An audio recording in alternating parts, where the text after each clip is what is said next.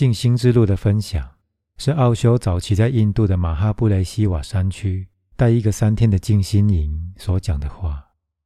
他循序善诱的，一步一步，很完整的教导我们如何纯化身体、纯化思想以及纯化情感，并且告诉我们在纯化之后就可以进入空。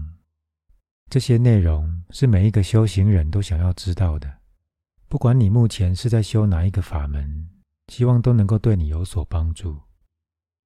接下来，就让我们继续今天的分享。在开始静心之前，我们要知道，走向静心的第一步就是纯化身体。在第二层，一个人的人格就是他的思想，身体必须很纯，头脑也必须很纯。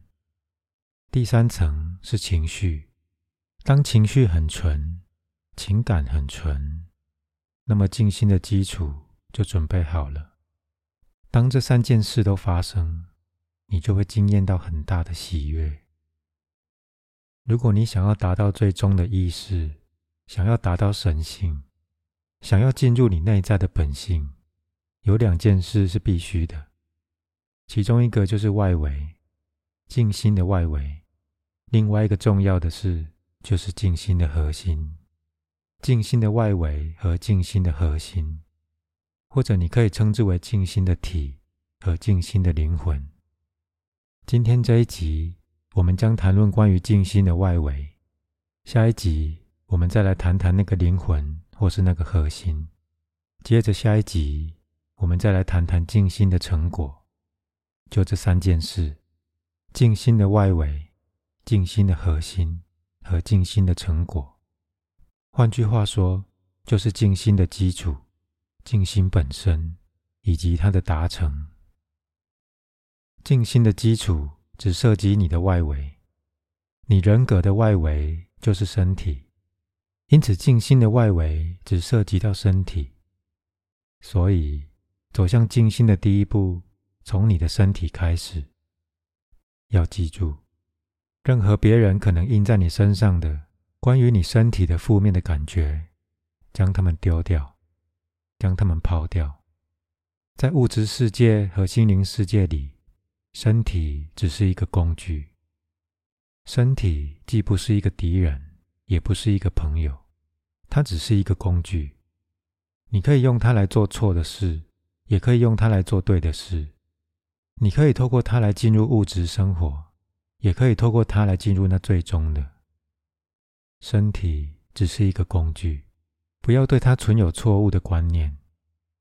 人们通常会相信身体跟我们是对立的，它是有罪的，它是我们的敌人，它需要被压抑。我要告诉你，这种想法是错的。身体既不是敌人，也不是朋友。你让它成为什么，它就是什么。那就是为什么身体是那么的神秘，那么的不寻常。在这个世界上，每当有什么错误的事发生，它就是透过身体而发生的；每当有什么对的事发生，它也是透过身体而发生的。身体只是工具，所以静心要从注意身体开始。因为如果没有将工具料理好，你就没有办法进行。如果你的身体，不是处于良好的情况下，你就没有办法进行。所以第一步就是要纯化身体。身体越纯，要深入内在就越容易。而纯化身体意味着什么？第一个意义就是在身体里，或是在身体的系统里，不应该有扰乱，不应该卡住，或者是有情绪的结。这样的话，身体才是纯的。试着去了解你这些情节和障碍是怎么进入身体的。如果身体没有任何障碍，没有任何打扰，没有任何问题，没有任何干扰，那么身体就是纯的，它可以帮助你进入内在。但是如果你非常生气，而又没有将它表达出来，它所创造出来的能量将会囤积在你身体的某一个部位，而形成一个障碍。你一定看过，愤怒可以导致歇斯底里或导致疾病。最近的人体实验显示，在一百种疾病当中，有五十种是不属于身体，而是属于头脑的。但是心理的疾病却变成身体的困扰。如果身体有困扰，如果身体不健康，那么身体的整个系统就会变得僵硬不纯。所有不同的修行体系和不同的宗教，都尝试很多种令人难以相信的实验、革命性的实验来纯化身体。去了解这些实验，几天之内，你就会发现你的身体是多么奥秘。你的身体将不会看起来像一个敌人，而是一个朋友。你将会对他觉得感激。身体并不是你，它是由物质所做成的。你和你的身体是不同的，而你可以大大的使用它，然后你将会对他觉得感激。你会觉得亏欠他，因为他是那么的支持你。使身体免于各种障碍，就是纯化身体的第一步。在我们的身体里有很多障碍，比方说。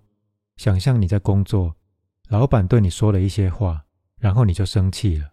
但是你不能够握紧你的拳头，如此一来，在你里面所产生出来的能量会变成怎样？要记得，能量并不会就这样消失，能量从来不会被摧毁，能量从来不会结束。如果你讲了一些让我生气的话，我没有办法在所有这些人面前表达我的愤怒。我不能咬牙切齿，或是握紧我的拳头；我不能骂你，或是在这里跳脚，或是捡起一块石头。那么，在我里面所产生出来的能量会变成怎样？这些能量将会伤到我身体的某一个部位，在我的身体里将会形成一种不和谐。我的意思是说，我们大部分的不和谐都是出现在身体。你或许会感到惊讶。你可能会说，你并没有看到任何这一类的障碍，但是我要求你试着去做一个实验，然后你将会发现你的身体有多少障碍。你是否曾经注意过，当你单独一个人在房间里，你或许会咬紧牙根，或者当你在照镜子的时候，你或许会生气的伸出舌头或睁大眼睛，你或许甚至会取笑你自己，竟然做出这样的事。有时候，当你在洗澡的时候，你会突然跳起来，而且你会感到奇怪：我为什么跳起来？当我看到镜中的自己的时候，我为什么要咬紧牙根？我为什么会觉得想要哼一首歌？我对你们的建议是：每一星期一次，用半个小时的时间，把你自己关在一个房间里，让你的身体做任何他觉得想做的事，你将会感到很惊讶。你的身体或许会开始跳舞，就让他做他所喜欢做的，不要阻止他。他或许会跳舞，或许会想跳跃，甚至尖叫，或者也许他会想攻击一个假想的敌人，那也是可能的。然后你将会怀疑，这到底是怎么一回事？所有这些都是身体被压抑下来之后所产生的不协调。它虽然暂时被压下来。但是它仍然存在，它想要被表达，而你的社会制约不允许它，你也不允许他们被表达，所以就有很多的不协调存留在你的身体里。如果身体里面有很多障碍，它是不健康的，所以你没有办法进入内在。所以静心的第一步就是要纯化身体，而纯化身体的第一步就是要解决身体里面所有的失调。所以你必须能够做到不再产生新的失调，同时找到方法释放掉旧有的失调。其中一个解决的方法就是每一个月有一次或两次，将你自己关在一个房间里，让你的身体做任何他觉得想要做的事。如果你觉得想要脱掉你所有的衣服，光着身子跳舞，那么你就这样做，脱光你所有的衣服，你将会感到惊讶。在半个小时的跳舞之后，你会觉得非常放松、非常宁静、非常新鲜。它似乎很奇怪，但是你将会觉得非常宁静。你会怀疑这个宁静到底来自哪里。当你在运动或散步之后，你会觉得有一种轻盈的感觉。为什么会这样？那是因为身体里面的很多障碍被释放掉了。你知道为什么有时候你会想要找人吵架吗？为什么你已经准备的好好的想要吵架，刚好被你碰上的第一个人，你就会跟他吵起来？那是因为你已经在体内累积了很多能量障碍，那些障碍全部都想要被释放。好比战争，在人类的历史上有两次世界大战，在这两次大战期间，有两样非常奇怪的事发生，其中一样就是全世界自杀的人数普遍下降。在第一次和第二次世界大战的期间，心理学家对这个现象感到很讶异。在整个大战的期间，自杀的人数非常少，全世界自杀的人数骤降，心理学家都感到很困惑。在大战期间，谋杀的个案也比较少。另外一件奇怪的事就是，在大战期间，心理病的人数也减少了。后来他们了解到，所有那些战争的消息。还有那些消息的强度，帮助人们释放掉某些内在的积压。不知道怎么样，当你听到任何关于战争的消息，你就会摄入。比方说，你的愤怒。现在想象说你在对普丁生气，所以你做出一个普丁的画像，然后把它烧掉。你喊出一些口号，或是对他尖叫。你可以坐在你的客厅骂他。普丁本人并没有在你的面前。他是一个假想敌，但是以这样的方式，你内在的很多积压会被释放掉，它会造成更好的心理健康。你将会感到很惊讶，在有意识的层面，你并不想要有战争，但是在内在深处，你却想要它发生。在战争期间，人们似乎非常愉快，虽然危险或许非常接近，人们还是看起来很愉快的样子。永远都会有战争，只要人们具有不健康的身体，战争将会继续存在。在每一个人的身体都变得很纯之前，战争将不会结束。他们需要借着战争来释放掉身体内在的积压。这件事听起来也许会让你觉得很奇怪，但是只要人们的身体是不健康的，世界上就一定还会有战争。不论人们做了多少努力想要停止战争。你还是会从战争中得到一些快乐，你也会从吵架当中经验到快乐。想想看，你没有从吵架当中得到某种快乐吗？那个吵架可以是属于任何层面的，它可以是一个宗教与另外一个宗教之间的吵架，比方说以前印度教和回教之间的吵架，你会感到很惊讶，那个吵架是没有基础的。只要看一看，每当一个宗教诞生。它就分裂成二十个其他的支派，然后每一个支派又会分出好几个分支。为什么呢？因为人的身体是那么的不健康，它充满着不和谐，所以他会试着去寻找任何借口。人会抓住甚至是最小的借口来吵架，因为吵架会让他们得到一些释放，让他们觉得更放松。走向静心的第一步就是纯化身体。在这里再增加两件事，为了要释放掉所有旧的失调，其中一个方法就是让你自己在一个关起来的房间里完全野开来，不要去想说是你强迫你自己这样做的，抛开那些想法，让它全部发生，然后观察你的身体，看看它会做出些什么。它可能会跳舞、跳跃，或是掉到地板上，躺在那里。或是打击一个假想敌，或是假装要刺杀某一个人，或射杀某一个人。观察每一样他所做的事，让它发生。经过一两个月的试验之后，你将会很惊讶于它的结果。你将会发觉你的身体变得很安逸、很健康、很纯。他找到了释放的管道，旧有的积压找到了出口。所以，首先。那些积压在你身体里的障碍必须被释放掉。在刚开始的时候，你会发觉它很奇怪。如果你想要取笑你自己，说你的举止就像疯子一样，在那里疯来疯去，那么你就尽管让那个取笑发生。如果你觉得想哭，那么就让它发生。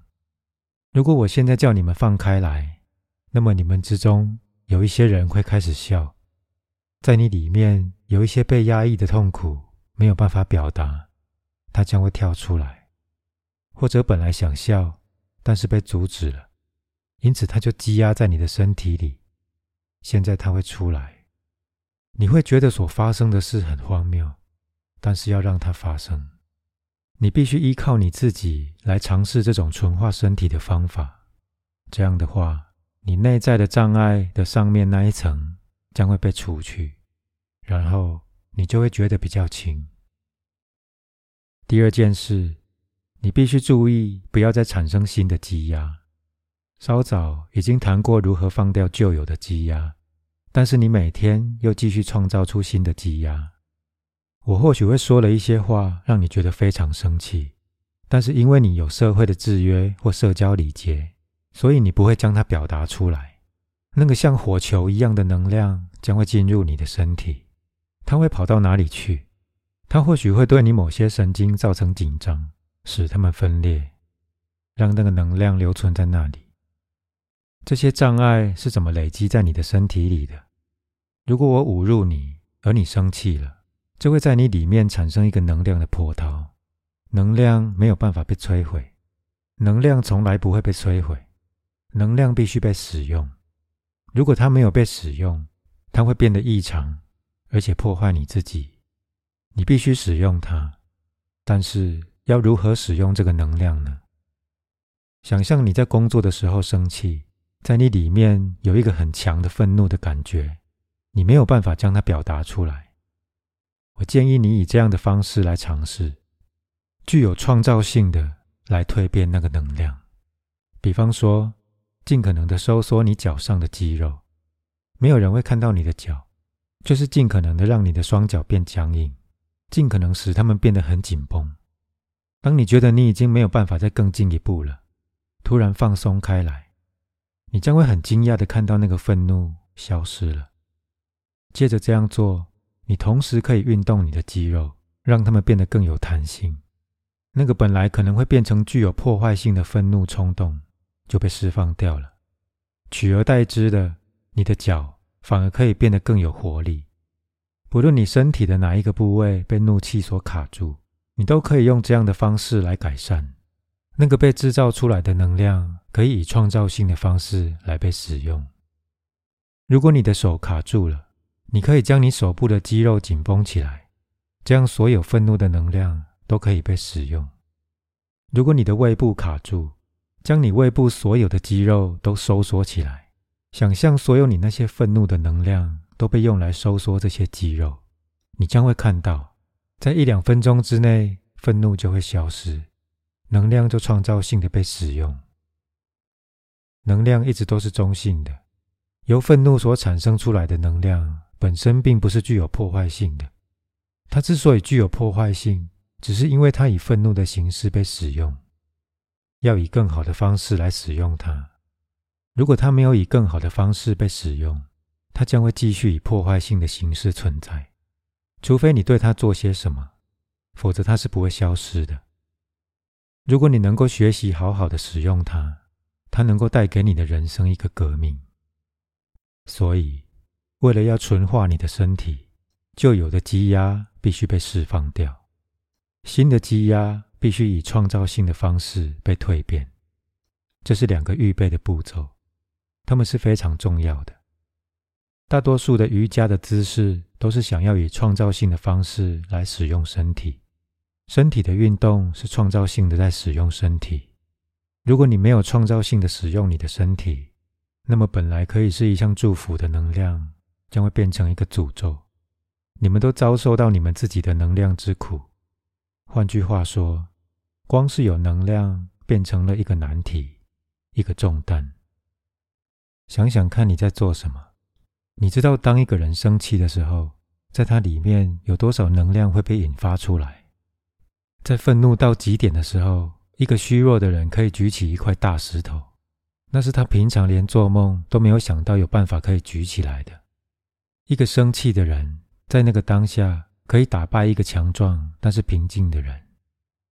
有一次，在日本有一群武士，他们是靠武士刀在生活的。生和死对他们来讲是一个游戏。其中有一个武士是一个伟大的战士，他是军队的首领。他太太爱上家里的一个仆人。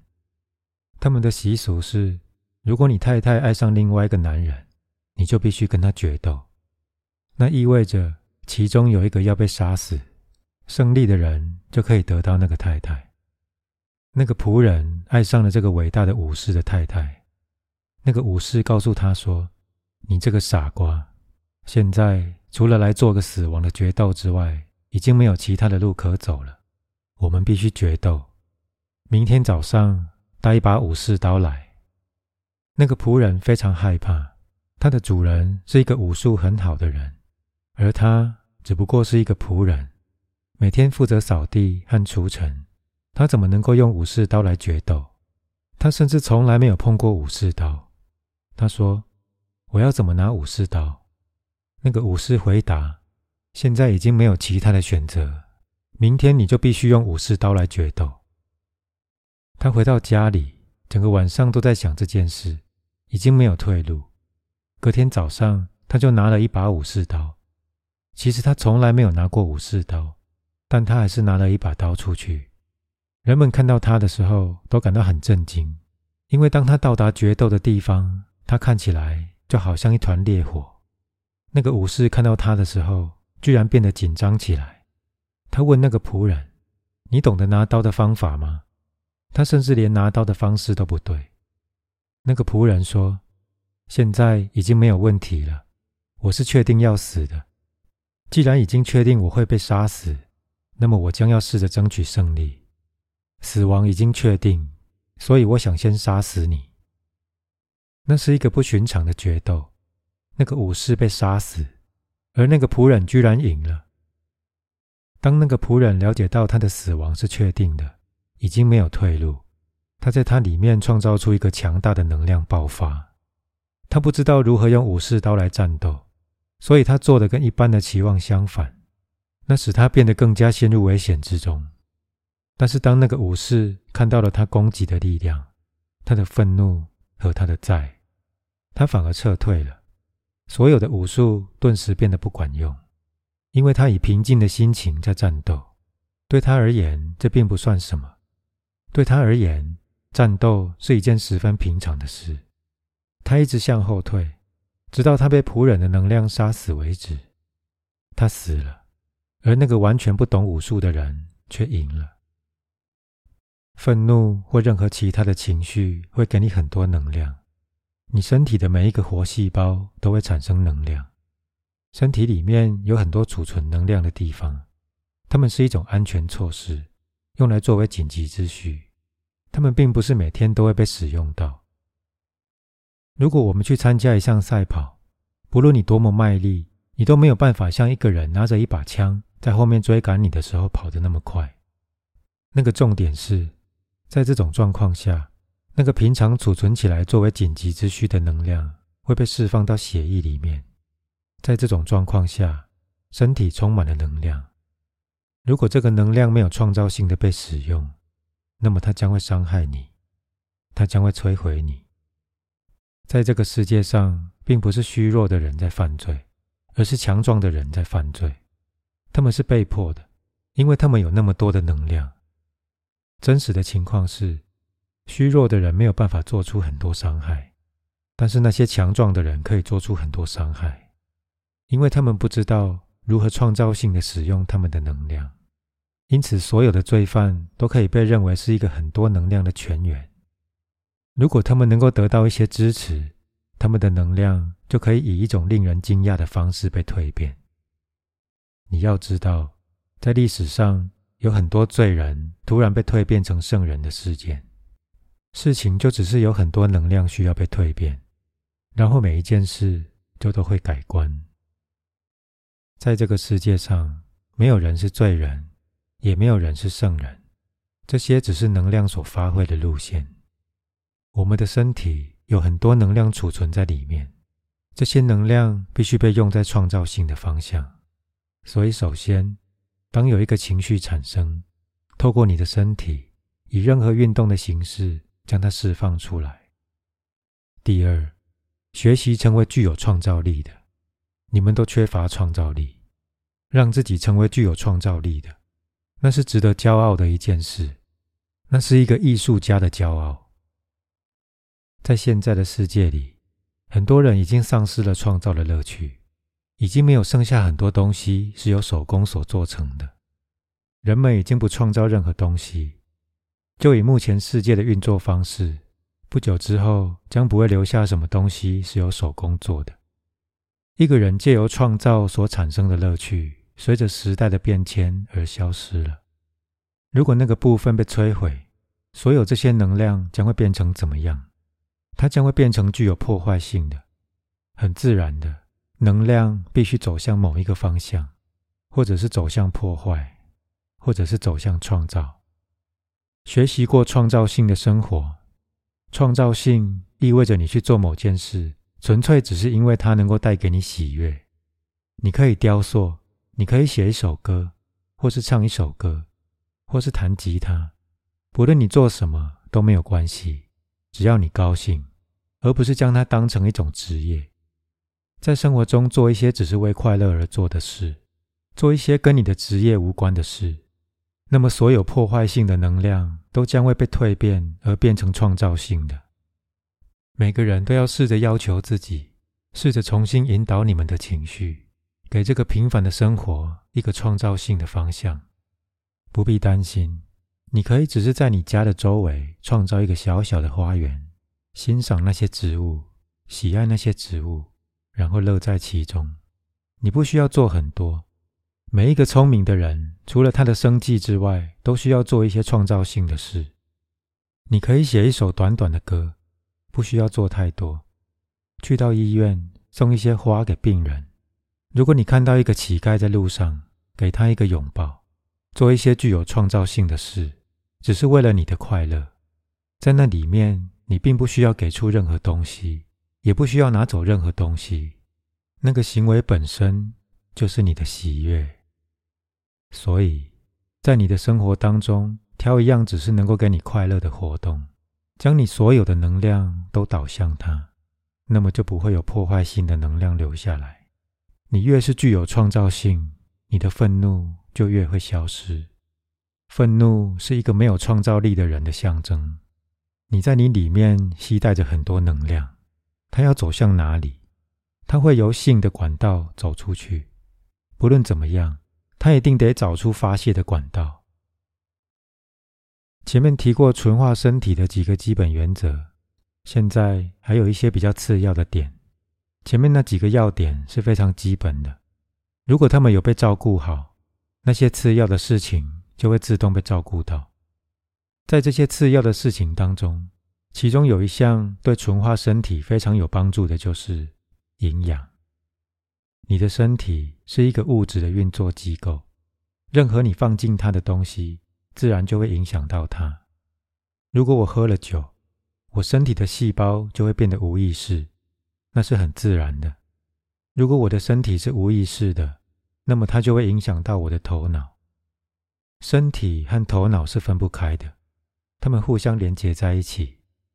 身体和头脑并不是分开的，它们是在一起的。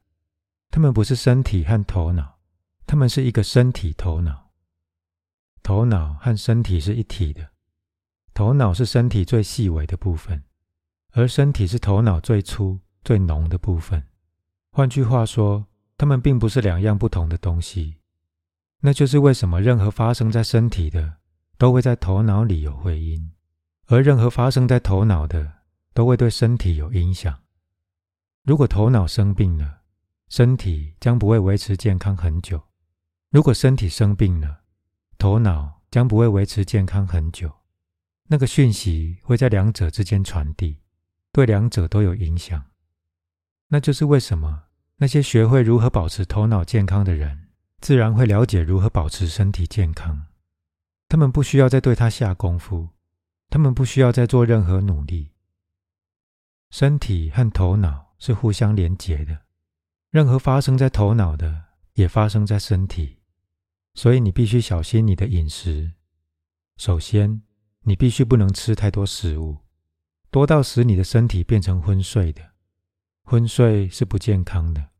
如果你吃过多，那么你所有的能量都会被用来消化，然后身体将会充满着昏睡。你的食物也必须不能使你的身体兴奋，兴奋是不健康的，因为兴奋会产生不平衡。所以，如果食物能够让你充满活力，不刺激你，不让你醉，那么它是正确的。记住这三件事：如果你的饮食很健康，它不会使你昏睡，也不会刺激你，也不会让你觉得醉。我不认为在这个点上再需要更详尽的解释，每个人应该可以了解和做出需要的调整。而第二个次要的重点就是，运动对身体来讲是绝对重要的，因为身体的各个组成部分会随着运动而扩张，运动帮助扩张。当你跑步，你的身体每一个细胞都会扩张，当它们扩张，你就会觉得健康；当它们收缩，你就会觉得生病。当你的肺部充满氧气，所有的二氧化碳都被丢出来，你的血压会升高，所有那些不纯的东西都会被清除。那就是为什么在瑜伽里面，身体的清理和全然的净化被认为是非常需要的。所以有一些运动是好的，过度休息是有害的，过度运动也是有害的。总之。你运动多少就休息多少。如果身体休息得很好，你的行为也会跟着改变。那就是为什么食物和休息一直都被认为是互相关联的。你的饮食跟你的生活形态有关。如果这两者都很纯，那么你的生活就会进行得很好，你就比较容易进入内在世界。你需要知道如何运动，同样的。你也需要知道如何休息。为了要休息，你需要知道如何放松你的身体。每当你静心的时候，你就会知道这一点。当你在静心之后休息，你就会是真的休息。也许有些人不能经常运动，他们没有办法去到森林，没有办法去爬山。对于他们，可以试试另外一种静心，比方说。早上洗过澡之后，他们必须关在一个房间里，躺在床上十五分钟，想象他们在爬山，或者是在跑步。只要想象，什么事都不必做。大部分的老年人没有办法真的去爬山，那么就关起房门，闭起眼睛，躺下来，想象你自己在爬山，或是在跑步。太阳在照耀着，而你在跑步。你开始加速你的呼吸，你将会很惊讶的注意到，你的呼吸真的会开始加速。如果你的想象够强而有力，那么在十五分钟之内，你就会惊艳到，好像实际上在室外的那种感觉。在十五分钟之内，你就会觉得好像你刚刚运动过那样的新鲜。你不需要真的运动，因为你会运动到的体内细胞已经被唤醒了。换句话说，他们会达到那种好像你有实际运动过的状态。你有没有曾经感到好奇？当你在梦中变得很害怕，然后你醒过来，你的心脏还在跳得很快。那个恐惧是在梦里，那是不真实的。但为什么心脏跳得那么快呢？为什么在你醒过来之后，它还跳得那么快？心脏之所以跳得那么快，是因为他不知道那个恐惧是在梦里，或是在实际里。心脏只知道所有恐惧，就像这样。如果你想象你在运动，它将会好像你真的运动一样的有帮助，没有什么差别。那就是为什么熟悉这些事情的人会创造出这些技巧。如果你将他们关在一个小房间里，也不会伤了他们的健康，因为他们会休息十五分钟。以这种方式来做他们的运动，试试看。那些不能出去的人可以使用这些技巧，你也可以在睡前做它，跟睡前静心一起做。身体可以以这样的方式被纯化。如果身体变得很纯，它本身就是一种很大的喜悦。在这种喜悦的状态下，你可以更深入内在。这是第一步。还有另外两个步骤：纯化思想和纯化灵魂。这两个让我们下一集再解释。在外围的部分有三个步骤：身体的纯化、头脑的纯化和情绪，也就是情感的纯化。然后在核心部分也有三个步骤：没有身体，没有思想，和免于情绪。当这六个阶段被完成，三摩地就发生了。所以，在接下来的几集节目里面。我们将会一步一步来谈论他们，那就够了。你要去想他们，了解他们，并且尝试他们，因为任何今天所谈论的，是要让你来实验的。唯有当你去尝试它，你才会清楚那个意义。否则，这里的谈话将没有办法显示给你任何的奥秘。